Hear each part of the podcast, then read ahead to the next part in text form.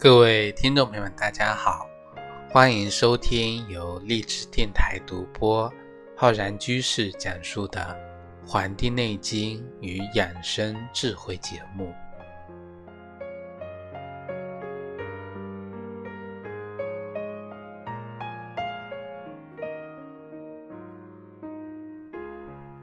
天呢，一天天的变凉了，变冷了，那么我们也到了呀。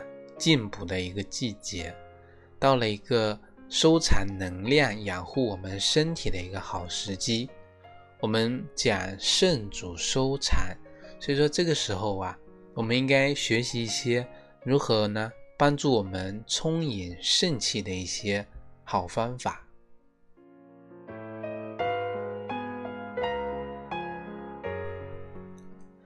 因为呢，如今很多人啊都在说自己呀。肾气不足、肾虚，但是很少人有知道肾在我们人体中到底有怎样的一个举足轻重的作用。我们之前节目中跟大家在聊啊，讲说中医讲究的是不以速推，以象求之。那么很多听众朋友来问，这到底是一种怎样的啊？不用一些数据去证明推理它。而是一种像素的这种方式去啊求得的。那么我在这里呢，就跟各位大家来举个例子啊，叫取类比象的方法，跟大家把这个道理说一下。我们的人体的肾啊，有一个非常强大的一个作用，我们中医里面叫收藏。肾呢，就好比是咱们人体的一个这个保险柜。银行卡、小金库啊，它是负责藏我们的存的这个存款钱的。那么大家常说的肾阳，阳指的是什么功能？我们以前在讲中医基础理论的时候呢，给大家讲过，所有的指代功能的、无形的啊，这些积极的，所有的朝向的内容属性呢，都是归阳的。肾阳，它指的就是我们肾能够收藏的这个功能，也就是啊，能够储存钱的能力。而肾阴，阴代表的一种是有形的物质啊，肾阴呢，就是肾它所收藏的微量物质。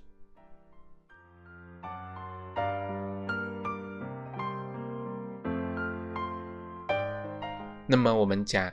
阴阳啊，两者是互根互用，不能够分离的。一个是功能层面，一个是物质层面。肾正所有收藏的功能，它才能把这些物质的东西收藏过来。两个层面呢都很重要。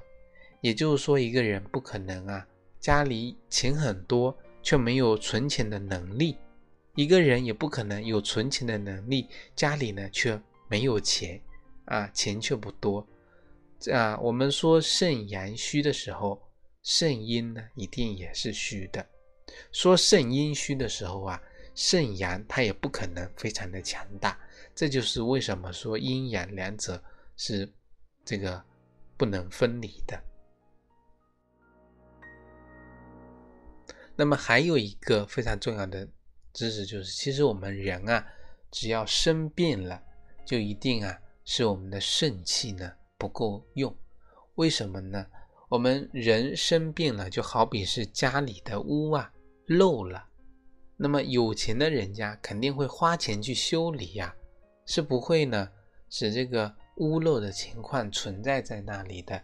所以说，换句话说，只要生了病，这个肾藏的钱呢，你就得花掉，就不够用，肾气呢必然会。造成不足的这个情况。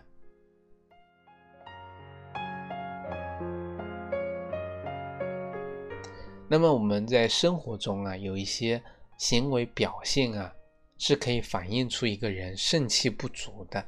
比如说，我们有的人啊，会不自觉的抖腿，这个呢，就是一个人肾气不足的表现。有些人呢，坐着的时候呢，总是啊。啊，把脚翘个二郎腿，然后呢，不自觉的在那里抖腿。你也许呢会认为这只是一个非常不好的一个毛病习惯，是没有修养的一个表现。其实呢，这也反映了一个人啊啊他的肾气不足。小腿的后面是我们的膀胱经所经过的地方，膀胱经跟我们的肾经相表里，所以说抖腿的时候，它抖的是什么呀？抖的是我们的膀胱经表。那里是什么呢？里是对应的是我们的肾清、肾清的不足，这个呢才是它内在的啊这个道理。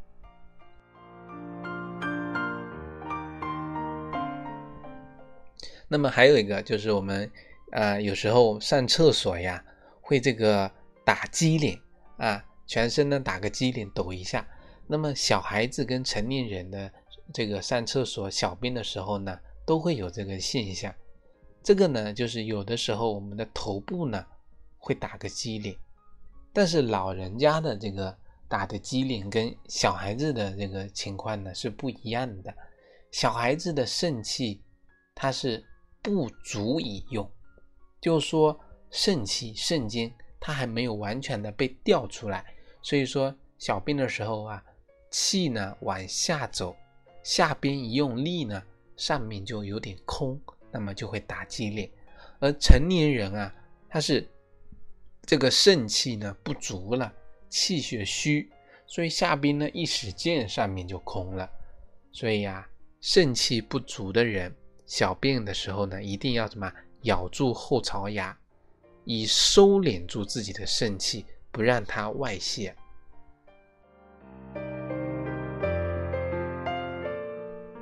这一点呢，我在以前的节目中呢，也跟听众朋友们讲过。那么还有什么表现呢？比如说啊，有的人啊，这个年纪轻轻呢，就这个有白发。我们有时候走在大街上的时候，我们发现好多年轻的人啊，已经有很多白头发。这个是怎么回事呢？我们中医认为啊，发为血之余，肾之华。在发，头发的质量、光泽度，都是我们肾的一种外现、外在表现，是肾的花朵。头发的这个根啊，它不在我们的头表，它在我们的肾。如果你的头发呢，这个花白花白，就说明我们的肾气呢不足。这就是我们老年人老了之后头发会变白呀，这是肾气呢慢慢耗散的这个表现。如果你在年轻的时候就有这样的一个表现外性的话呢，就说明你那个时候肾气呢已经不足了。那么其实我们平时呢也有这样的一个经历，就是说，呃，我们喝水、喝饮料，或者是喝一些这个饮品的时候，发现啊自己喝多少，这个尿就尿多少。其实，通常在一些女性听众朋友上面呢，这个尿频啊是最明显的一个特征，就是量小次多啊，量呢很少，但是呢次数却非常多。我们中医认为说尿频次数多呀，是因为我们的膀胱呢气化无力，而我们的膀胱跟我们的肾相表里。当肾气不足的时候呢，失去了收涩的力量的时候呢，啊，我们既要会抖腿，而且呢也会出现尿频的问题，啊，我们可以参照老人家，有些老人啊就会经常有尿频的这个情况，这就是肾气不足，固摄收敛的力气小了，啊，你就会时不时的感觉到有尿意，那么呢，老是想上厕所，憋不住尿。这个呢，就是我们为什么会出现这个尿频的原因。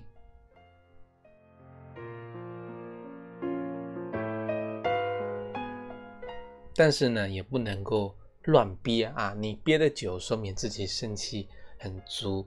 但是呢，经常憋尿啊，对身体呢也会造成很大的伤害，会造成我们的这个很多这个情况的发生。那么还有一个情况就是我们讲的，有的人啊脸色发黑，肾气不足的人脸容易发黑，肾主水，在五行的这个颜色中啊，五色属黑，而且呢，我们《灵枢·经脉》第十篇章中就提到了，足少阴肾经，是动则病，命如什么？七财？七财呀，就是那种啊油漆的那种这个颜色啊，就是像那个柴火。所以说，脸黑的人啊，不用过多的去购买那些高档的化妆品，还是要以心恢复自己内在的肾气，这个是最根本、最本质的这个这个前提啊。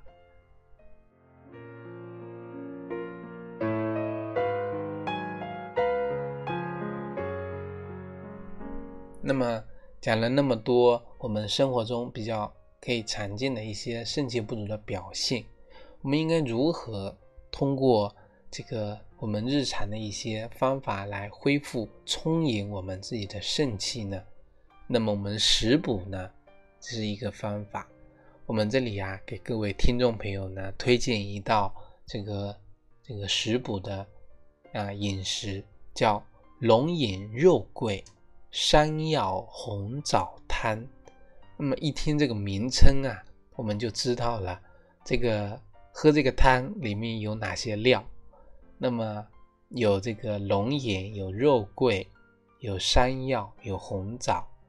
那么取呢这个新鲜的山药啊，一百五十克，红枣呢六枚，龙眼肉啊十克，肉桂呢六克。那么再加一些这个冰糖，那么将这个山药啊削去皮，洗干净之后切成小块啊。我在这里讲一下呀，这个山药呢会这个如果直接接触呢，会导致人的这个手呢这个过敏发痒，所以呢最好呢用这个啊手套戴起来，或者说用这个淡盐水啊去这个冲洗。那么切成小块的山药。那么红枣呢，洗干净，要这个劈开，将这个山药呢放入锅中，加适量的水，把它煮沸了，再加入红枣、肉桂，啊，煮沸了之后转小火慢熬，等到山药熟透了呀，这个这个红枣呢也变得松软之后呢，再加入这个龙眼啊，龙眼肉。那么等到这个龙眼肉的香味呢渗入我们的这个汤中之后呢，我们就可以关火了。那么加入适当的那个冰糖呢，提一下味道。那么这个道呢，就是可以帮助我们呢恢复我们肾气。这个山药的作用啊，是一补三焦的。我们的上焦、中焦、下焦啊，它都顾及到了。那么龙眼、肉桂呢？都能够帮助我们入我们的肾经，补充我们的这个肾气。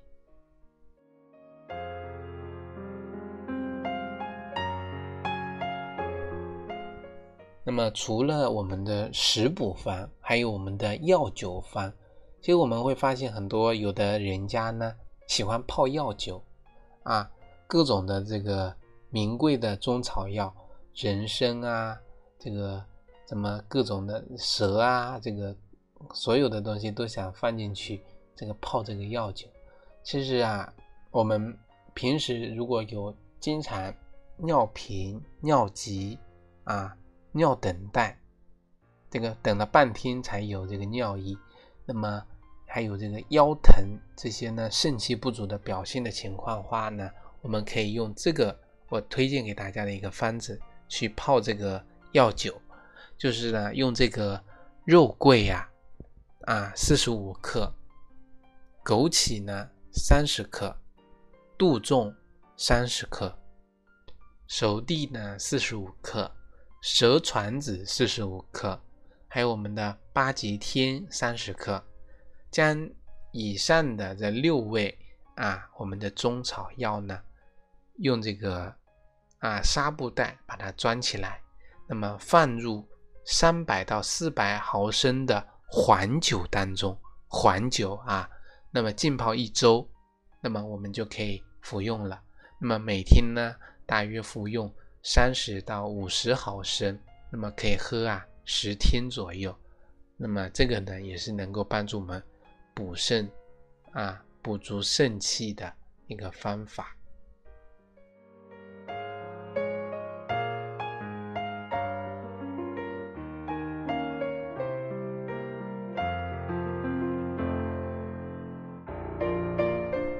第三个方法呢，是我们的艾灸法。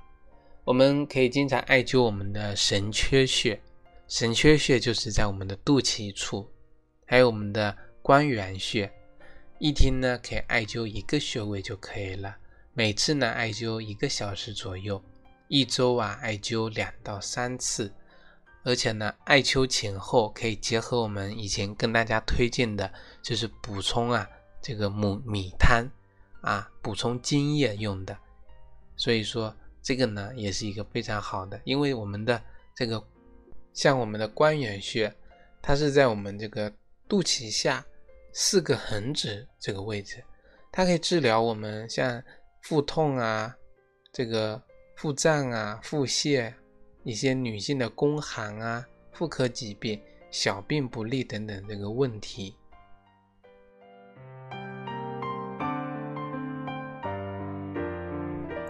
除了这个艾灸，也可以通过按摩嘛。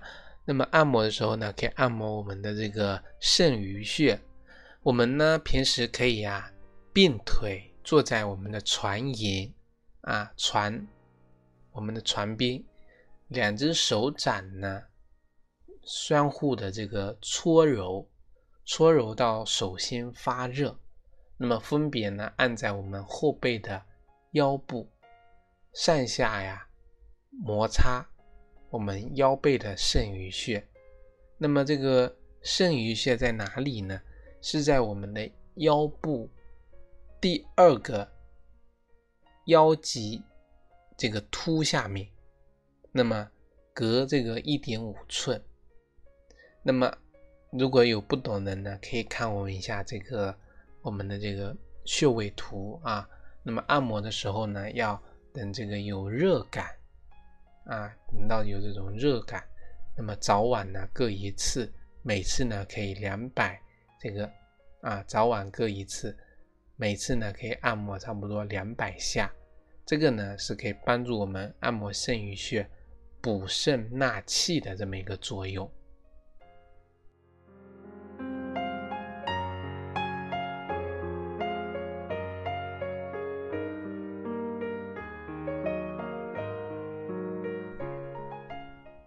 那么这里呢，还有一个第五个方法，就是针对一些呀，就是脾胃功能比较弱、能量不足的问题呢，我们可以用我们的一个经方，叫茯苓啊四逆汤。茯苓四逆汤，我们的原方是茯苓四两，生附子一枚，人参一两，灸甘草一两，干姜一两。那么我们如果现在的一个剂量的话呢，就是茯苓六十克，红参十五克，这个炙甘草呢十五克，这个干姜二十四克，附子呢十五克。其实这个经方呢，它更针对的是我们人体啊整体的一个能量不足的问题，也包括我们脾啊脾肾功能的一个虚弱。